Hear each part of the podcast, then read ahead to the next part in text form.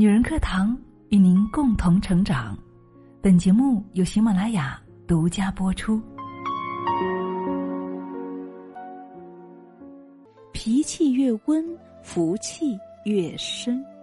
作者：福君。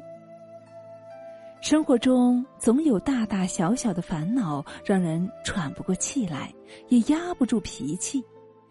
胡适先生在我的母亲一文中写下：“我渐渐明白，世间最可恶的事，莫如一张生气的脸；世间最下流的事，莫如把生气的脸摆给旁人看，这比打骂还难受。”常言道：“发脾气是本能，控制脾气才是本事。”如果说外貌是通行证，那么脾气其实。就是信用卡，福气是消耗还是积攒，是透支还是提升，都藏在你的脾气里。脾气差呀，是低级的自私。生活中评价一个人，经常会提到这个人其实挺好的，就是啊脾气不怎么样，轻描淡写，无足轻重，好像我们应该理解和包容这种坏脾气。然而啊，说到底，脾气差其实是一种自私，就是对他人不够尊重，不会考虑他人感受，从来不会将心比心，不是吗？多少人一边享受着家人给予自己的爱，一边又无休止的发脾气宣泄；一边享受着朋友给予自己的耐心，一边又习惯性的挑刺、爆粗口。这种行为不是自私，是什么呢？我们最常见的错误，就是把最差的脾气和最糟糕的一面给了最亲近的人，把礼貌和修养都用来对待客户、领导，甚至陌生人。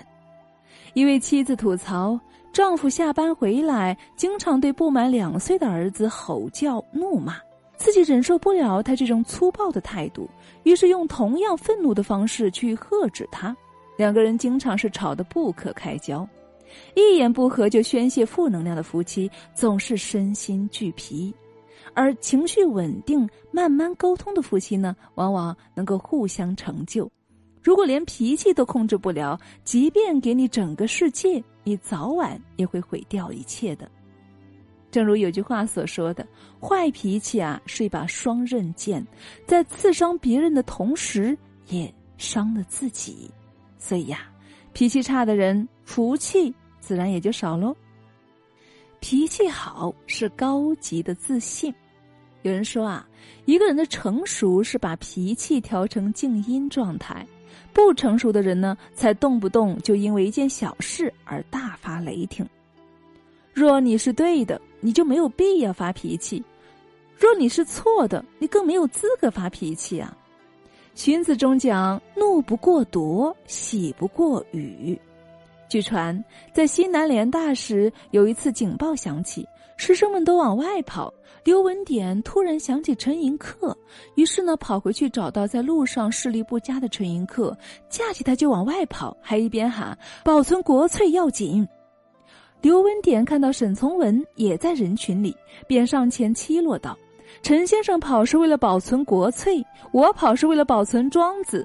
可是你什么用都没有，跑什么跑呢？”